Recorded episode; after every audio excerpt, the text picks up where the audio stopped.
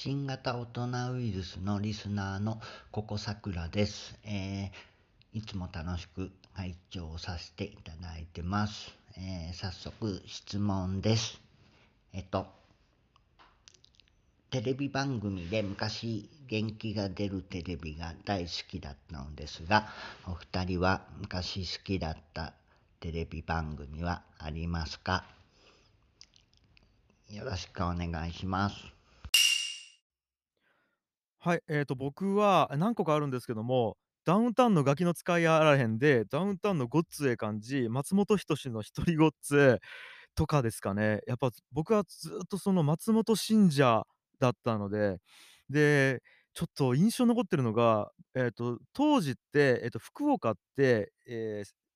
もともとガキの使いってあの、22時かな、3時からとか会ってたんですけど、東京では。福岡って、ちょっと時期が遅れて土曜日の夕方に会ってたんですね。その、で、それを、えっと、土曜日の夕方なんで、おばあちゃんと一緒に見るっていうのをちょっと毎週、なんか習慣になってて、と、おばあちゃんってその当時もう72、3とかなんですけど、一緒に見て笑いながら、やっぱりトーク番組はダウンタウンが一番やねって、70超えたおばあちゃんが言ってたっていうのを今すげえ思い出して